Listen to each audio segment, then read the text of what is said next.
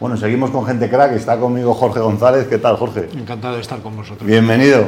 Bueno, con Jorge ya nos conocemos porque siempre hemos estado metidos en los salados del e-commerce. en, Madrid hay una comunidad muy fuerte de comercio electrónico y bueno, además eh, muy bonita porque es muy variada. Hay actores de, todo tipo. ¿Quién va a los eventos? Eh, bueno, hay de todo, hay mucho emprendimiento, emprendimiento, hay tal, hay lo que yo llamo los fans, los empujadores, son X personas que además son amigos comunes, ¿no? Promotores. Que, no, evangelizan, yo creo que hay un trabajo de evangelización muy potente sí. y yo siempre digo lo mismo, al final eh, estamos creciendo todos juntos y con el sector, ¿no? Y eso es maravilloso. Qué bueno. Y bueno, todos que el comercio electrónico es una cosa relativamente reciente, más, que las telecomunicaciones. Y bueno, Jorge es diplomado en Derecho, MBA en Marketing en EUDE y SCP Business School Tienes una gran experiencia en, D2D, Direct to Consumer, D2C, e-commerce, miembro fundación del Club de Dirigentes de Comercio Electrónico CDCE, profesor de e-commerce y marketing digital, tutor coordinador en EAE Business School para proyectos de máster eh, digitales, mentor e-commerce y desde hace dos años liderando la, nave espacial eh, responsable de mercados Iberia, España, Portugal y Latam en PrestaShop. En PrestaShop. O sea, que no te aburres. No, no me aburro. Es que lo estaba viendo ahora y digo... Eso es de tu LinkedIn que lo saqué y alguna cosa que, que, es real y además ahora, por ejemplo, en el tema de, de PrestaShop, que es un poco la última aventura que estamos viviendo, eh, son empresas muy rápidas, con lo cual en 18 meses empecé como country manager, debimos hacer algo bien en algún sitio y ahora y a partir de ahí he pasado a ser Head of Latin, Iberia y no sé cuántos sitios más. Cuéntame, pero antes, cuéntame, ¿cómo, cómo, cómo acabaste en el e-commerce? ¿Cómo acabé en el e-commerce? ¿Cómo empecé? Yo era director de marketing offline de una empresa de jamón ibérico en Guijuelo. Bueno. 2008, 2009. ¿Viviendo en Salamanca? O... No, bueno, vivía en Madrid, pero iba allí, bueno, los cerditos, una gran historia.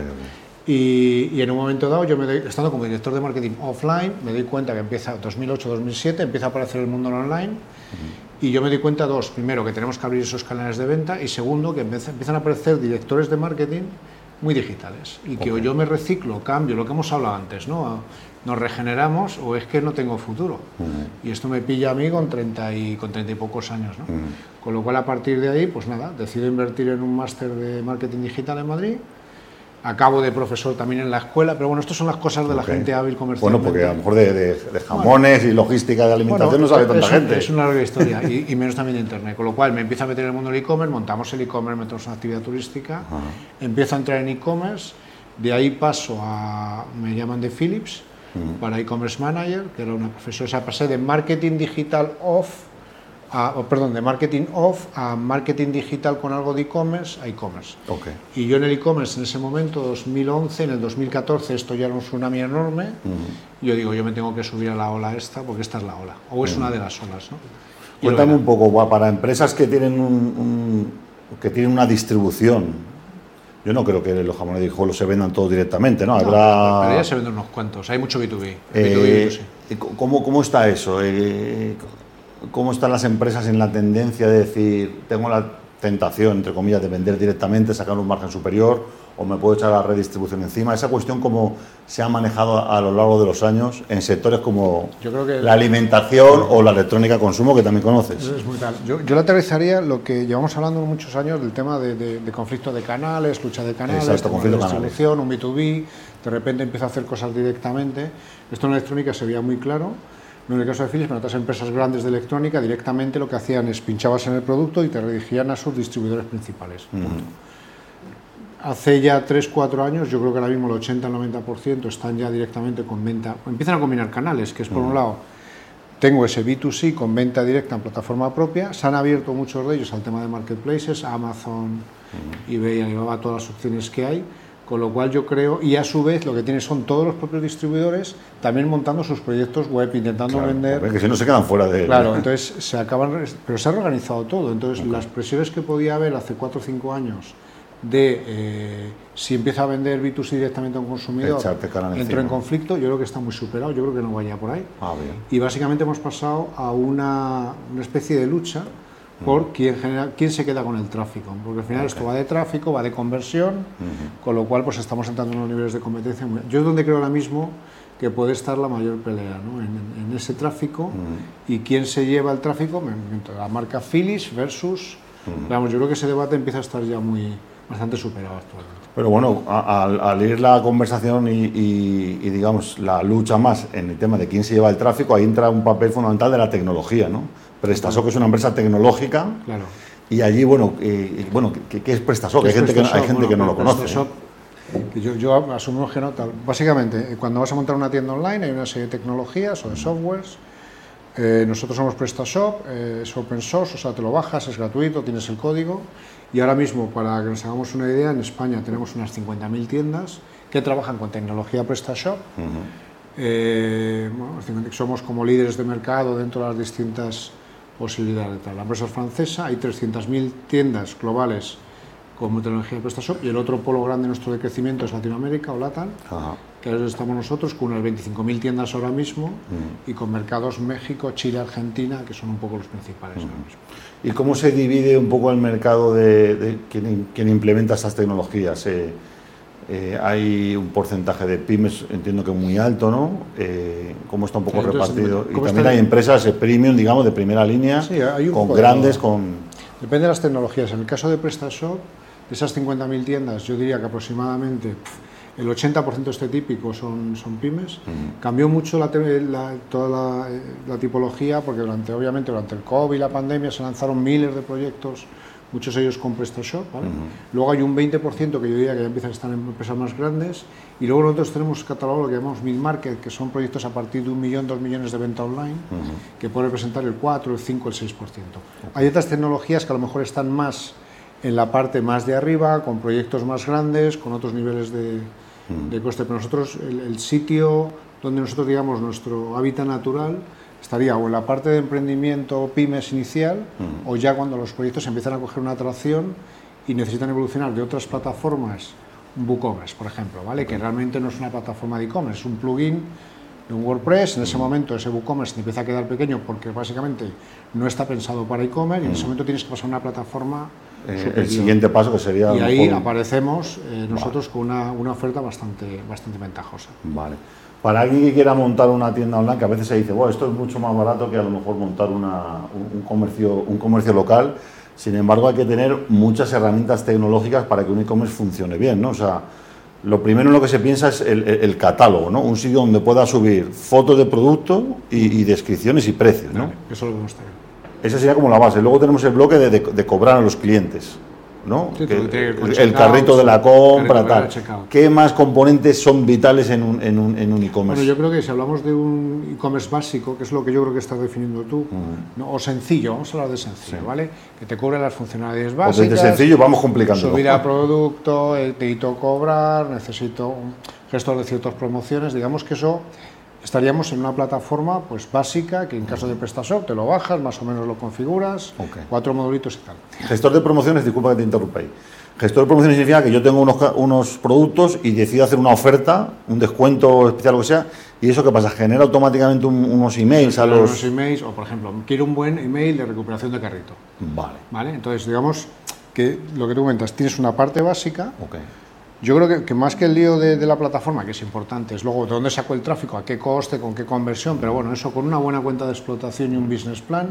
Y si no tienes cuenta de explotación y business plan, en e-commerce, que no es, es, yo creo, es, empieza a ser de lo más caro, porque además el coste del tráfico cada vez cuesta más, los ratios de conversión cada vez son más bajos, con lo cual empezamos a jugar mucho con coste de adquisición de cliente, lifetime value. Mm. Pero bueno, teniendo eso, a partir de ahí empiezan, digamos, las cosas complicadas. Oye, mira, es que quiero un carrito que me haga una recuperación de carrito que funcione y tal, con un marketing automation. Digamos que ahí la tienda empieza a evolucionar, ¿no? Ya buscando unos tamaños, ¿no? Pero vamos, lo de... Yo siempre ha habido eso de, que era, de que era sencillo, de que era unos costes tal. Yo estoy un poco en otra corriente ya, o sea, y ha pasado mucho la pandemia. Gente que en el offline de repente no iba bien y empezaba a pensar en el online como, como el barco salvador. Mi opinión, después de ver muchos proyectos y muchas cuentas de explotación, es justo al contrario. El digital quema dinero a una velocidad tan alta que prácticamente lo que te va a hacer es que te puedes capitalizar antes de que te... O sea, el coste lo vas a tener. Google por cada visita, que va a ser principal, te va a cobrar. Si haces una estrategia de ser orgánico, vas a tener que pagarlo. Eso te lo vas a gastar sí o sí. Luego ya veremos si llega la conversión, si llega tal. Fui, y también teniendo en cuenta que estamos en un mercado cada vez más eficiente, donde está Amazon y sus amigos, como digo yo, con lo cual cada vez la venta, el full price, el tema de la marginación de no está tan claro, él empieza a vender lo que habíamos hablado antes, una marca que vende directamente a B2B y luego vende directamente a B2C. Yo, y con una cuenta de explotación, un extra se ve, hasta que no llegas a un nivel de venta X millones de euros, posiblemente tu marginación va a ser inferior a la que puedas tener con tu red normal de distribución B2B. Con lo cual empieza, empieza a haber mucho juego también de qué tiempo, cuánto tarda llegar ahí. Lo que sí parece que está muy claro es que el consumidor, durante la pandemia, que entraron un millón de nuevos consumidores, teníamos 12, entran 13, a partir del consumidor ya ha decidido que, vamos por el mundo online y que hay una parte que tienes que ofrecer, con lo cual empieza a ser un obligatorio, con lo cual, bueno, pues esa discusión de si estoy o no estoy desaparece, ¿no? porque tuvimos muchas discusiones de si tenía que estar, el estar o no estar en el marketplace es Amazon y tal. Bueno, pues una decisión, pero si hay un 40-50% de consumidores online que han decidido comprar en Amazon, pues tú tienes que decir si quieres estar en ese mercado o no quieres estar en ese mercado. Y si no lo cubres tú, con tu propia marca van a aparecer 300 que van a querer estar ahí. Con lo cual esas discusiones yo creo que ya han desaparecido prácticamente. Hablemos de la parte eh, eh, cultural, porque dicen que luego eh, cultura mata estrategia, ¿no? Y tú además tienes responsabilidad en Latinoamérica, incluyendo Brasil, país en el que viví cuatro años y además que hay que cruzar una frontera y todo cambia, ¿no? Un tremendo. ¿Qué cosas estás aprendiendo ahí con, las diferentes culturas de los países, en el caso del comercio pues electrónico, hábitos de compra, y todo esto? Llegamos ayer de México, ayer por la noche, y además de la maldición de Moctezuma por beber agua que no debíamos haber bebido, eso me lo traigo también como aprendizaje y hablamos de unos test, eh, son entornos completamente diferentes. Yo creo que están muy marcados, por ejemplo, en el tema de México, estamos hablando, eh, y además se definió muy bien, tuvimos una serie de charlas con gente que conocía muy bien, algún empresario español que está montando e-commerce ahora mismo, replicando el modelo de España y tal, y él, él, lo aplicaba muy bien. Dice, mira, ahora mismo hay una oportunidad de negocio Hablamos de mercado mexicano. De, ¿Cuántos, son, cuántos, cuántos mexicanos hay? Tú estás viviendo en México, ¿no? Sí, en México hay como 130 millones. Sí, 130 millones de... 150. Pero él lo que ve, y fíjate, el razonamiento que hacía es, hay una oportunidad de negocio enorme, es, eh, están eh, los proyectos que hay ahora, la competitividad, sobre todo en keywords, en búsquedas en Google, que es donde empieza toda la película, ¿vale? están al mismo nivel que podíamos estar nosotros en el 2014-2016, que es cuando hubo unas oportunidades enormes en España para montar proyectos con poco, no con poco conocimiento, pero cacharreando un poco, sin... Y yendo a los meetups a los que íbamos nosotros, ¿no? la misma oportunidad que tuvimos nosotros en el 2014-2016, porque mm. ahora mismo no, no, no, es factible montar un e-commerce como lo montamos en 2014-2016, mm. porque esa competitividad en keywords no era tan alta, mm. esa misma oportunidad está existiendo ahora mismo en México. Con lo cual, eh, es tremendo, México ahora mismo según los datos nosotros que tenemos, tienen en torno a unos 120.000 e-commerce, son más pequeños, son diferentes, porque además es una cultura que tiene muy metido el tema de, emprendimiento, yo creo que incluso mucho más que nosotros, por lo que yo he podido, lo he podido detectar, o sea, es tremendo, o sea, tiene una capacidad emprendedora o de supervivencia que llaman ellos. todo el mundo, o sea, van por la calle vendiendo cosas. Claro, y eso se está derivando en e-commerce, o sea, porque es relativamente montar un CMS con una tiendecita, ellos como lo llaman, levantar, no lo llaman ellos. Entonces, hay una, que eso que hace que el número de tiendas, es que están en ciento y pico mil tiendas ya de e-commerce, ¿vale? Con lo cual hay un mundo ahí tremendamente, con quizás proyectos más pequeños, pero muy interesante y para plataformas como PrestaShop, que estamos cubriendo ese, esa parte de, abajo de entrada, pues yo creo que es súper interesante eso. Oye, aprovechando que está, que está Carlos aquí, especialista en datos, eh, ¿cómo de importante entiendo que mucho, cómo importante es eh, la data que genera un e-commerce hablan de que bueno, Amazon es quien es porque precisamente eh, invierte muchísimo en analizar esto, ¿no? Eh, ¿qué, cosas nos podrías contar un poco de, por qué es importante eh, pararse a analizar esos datos que además los tenemos en tiempo real? Lo bueno que tiene trabajar en Internet es que, lo ves... Analytics ahora, versión no pagada, ya prácticamente te da una cantidad de datos bestial. Mm. Mira, yo para mí, un tema que a mí intelectualmente en los últimos tiempos me tiene, todo el tema de marketing automation, ¿vale? Marketing automation empieza a surgir una serie de de aplicaciones, alguna día española de gran renombre que lo está haciendo fenomenal y que además son murcianos y ya no damos más pistas por no hacer pues publicidad. Que vengan aquí y coticen ¿no? o que os lo cuenten. Y, esta gente está siendo capaz de, a través de datos, de, aprendizaje de datos, de machine learning, de que cuando tú llegues a una web te muestren, me invento, los nueve últimos productos que visitaste la última vez que estuviste, ¿vale? Nos puede llevar a que cuando lanzas una recuperación de carrito, la básica es entras, me dejas el carrito colgado, te envío un 10% y que pasa lo que Dios quiera. Entonces montan a base de flujos, además relativamente sencillo, y además va viniendo con el tiempo y dice, no, mira, te voy a mandar eh, una recuperación de carrito, pero voy a ver primero, voy a cruzarlo con, ¿ha sido comprador o no ha sido comprador? Eh, las últimas cuatro veces que has entrado y has cargado carrito, ¿has cargado el mismo producto porque vienes buscando un precio o no?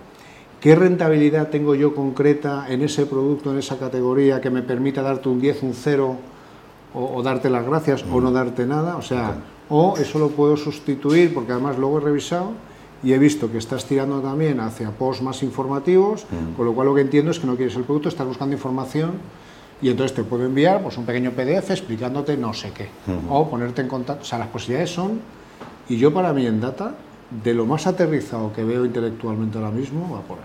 Qué bueno.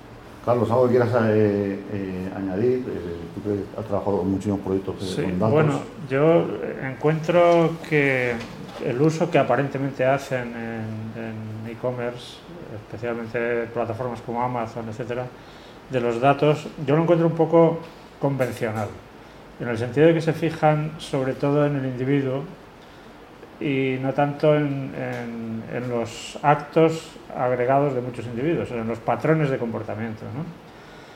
Porque yo creo que omiten un hecho que es, a mi juicio, decisivo, que es la aleatoriedad del consumo. Entonces, la idea de tomar como referencia al individuo bajo el supuesto de que individuos parecidos hacen cosas parecidas o cosas así, pues no, o sea, me parece un error. es, una cosa que corresponde al siglo XIX realmente, ni siquiera o primera mitad del XX.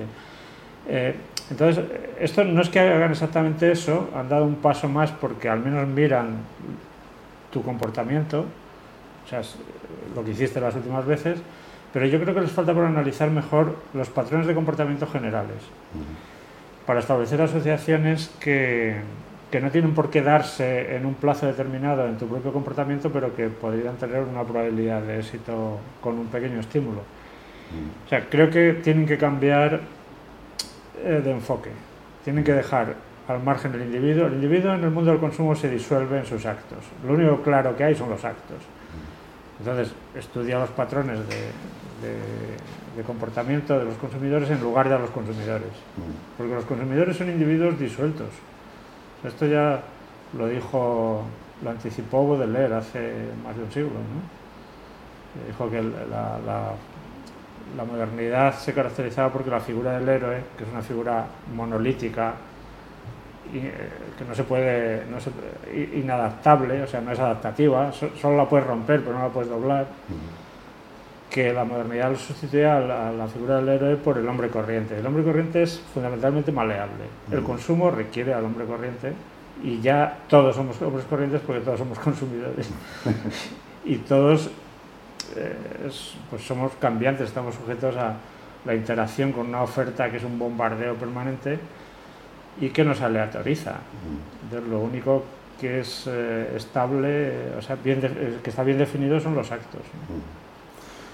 Bueno, Jorge, y una empresa que quiera conocer eh, eh PrestaShop, trabajáis con agencia, bueno, directamente es open source, yo puedo ir a la web, bajarme la herramienta, instalarla, jugar con ella. Claro, esa bajada es gratuita, yo siempre digo no gratis, sino gratuita, porque al final, una vez que tienes la plataforma o tienes el software, tienes que customizarlo, tienes que prepararlo y tal. Ya depende, obviamente, del nivel de, de, que tenga cada uno de, conocimiento dentro del... Ah. Normalmente, si fuera de una tienda básica, que es lo que hemos comentado, al final es tiempo, ¿vale? Porque al final tú le dedicas tiempo a estudios. Si tienes que formarte, es tiempo, ¿no? Con lo cual, Ahí normalmente o aparece o una agencia o un freelance, nosotros hay una comunidad enorme de prestación. Hay una comunidad, hay meetups y, hay un programa de certificación de agencias o de pronto o entonces, nosotros ahí ahora mismo eh, tenemos un programa que se llama la Agencia Certificadas PrestaShop. Tenemos a nivel nacional unas 47 certificadas, vale, que eso que garantiza, garantiza que han pasado, que tiene una serie de técnicos, que han pasado una serie de, de formaciones, que luego el rating de los clientes está a un cierto nivel y fuera de eso, digo, hay, hay, un, hay, un, mundo de freelance y de empresas no, no certificadas absolutamente enorme, que bueno, yo creo que en el momento que decides que tu tienda no sea básica y tu tienda quiere avanzar y quiera crecer, yo voy a escalar, a mí la palabra escalar me encanta últimamente. Entonces, una vez que quieres escalar de verdad, yo creo que ahí tienes que entrar ya con, Vale, más como puedes prueba y error, ¿no? Pero ahora mismo tal como está el mundo y sobre todo a partir del momento que tienes que empezar a pagar por el, por el tráfico, ¿no? Ese tráfico empieza, todo influye en la conversión, con lo cual, bueno, pero ahora mismo yo creo que la, la comunidad que tenemos es, es Bueno, enorme ya. No, y además que, que una cosa que yo estoy totalmente a favor de, lo que estáis haciendo es que está basado en el concepto open source, en el concepto de compartir. Gracias al open source se han hecho se ha hecho posible que todo el mundo en el planeta tenga un, un teléfono móvil Totalmente. y a lo mejor no tiene un plan de salud o no tiene una casa donde vivir, pero sí gracias a, a a la tecnología que cualquiera eh, puede disfrutar, cualquier empresario puede probar y sobre todo también que genera muchísimo empleo indirecto, ¿no? Cantidad de agencias que van a poder tener además unos márgenes de trabajo, cobrar bien la consultoría y no... y no Nosotros la comunidad paralela, eh, o sea, no certificada o que está dentro de esa mente, que luego además a su vez colaboran, por eso tienen claro, es absolutamente enorme. O sea, yo creo que entre el certificado y el certificado pues puede haber un porcentaje muy alto que no... Y eso se ve sobre todo también en países como, como América Latina, que es un país, son, son, llevamos trabajando ahora hace un par de años, hay 25.000 tiendas, pero hay países donde no hemos tenido una influencia directa. No. Entonces es posible que venga mucho por influencia de España, pero yo también creo que hay mucha gente formada Claro. que en un momento dado ha empezado a hacer proyectos allí y que eso en sí mismo ha hecho crecer esas comunidades. ¿no? Seguro Se que claro. Además que eso es una empresa de tecnología, pero que tiene años. de- de- Sí, unos 20 y pico años. 20 y pico años ha, habido, ha habido mucha evolución también en las estructuras y luego lo último es que nosotros el año pasado eh, nos adquiere una empresa que se llama Mailbox STC, que están, en- están, bueno, son italianos también, en Milano, que nos mete una parte logística y sobre todo también un pulmón financiero para crecimientos, para fortalecer todo lo que tiene que ver con la aplicación del core. Pero el concepto o sea, se sigue El- manteniendo. Se que es- mantiene, incluso está creciendo. Ahora mismo estamos doblando. eh, vamos a pasar a ser 200, a este año a 400, se dobla toda la estructura Ok. y como el 90% de esos puestos van directamente a perfiles técnicos, ¿vale? Con la idea de, de- de- de buscar un core más robusto, más fuerte, más potente, lo cual va a crear un mejor PrestaShop, Claro. lo cual va a hacer que el conjunto... También es verdad que el mercado de e-commerce ahora mismo, con el nivel de crecimiento que hay, que obviamente no son los que hemos tenido durante pandemia, pospandemia, pero seguimos a dos dígitos, un crecimiento también bastante sano y sobre todo un consumidor que yo creo que ya lo tiene clarísimo, ¿no? que, que una parte de su compra, ya veremos cuál, va a ir por online, con lo cual tienes que estar en online. Buenísimo. Pues Jorge González, director de, de España, Portugal y Latinoamérica, incluyendo Brasil, de PrestaShop. Muchos sitios. Eh, muchísimos éxitos en, en esta andadura, en estos nuevos países que vas a tener que atender y bueno, pues esperamos que esta sea una de, de muchas visitas por aquí.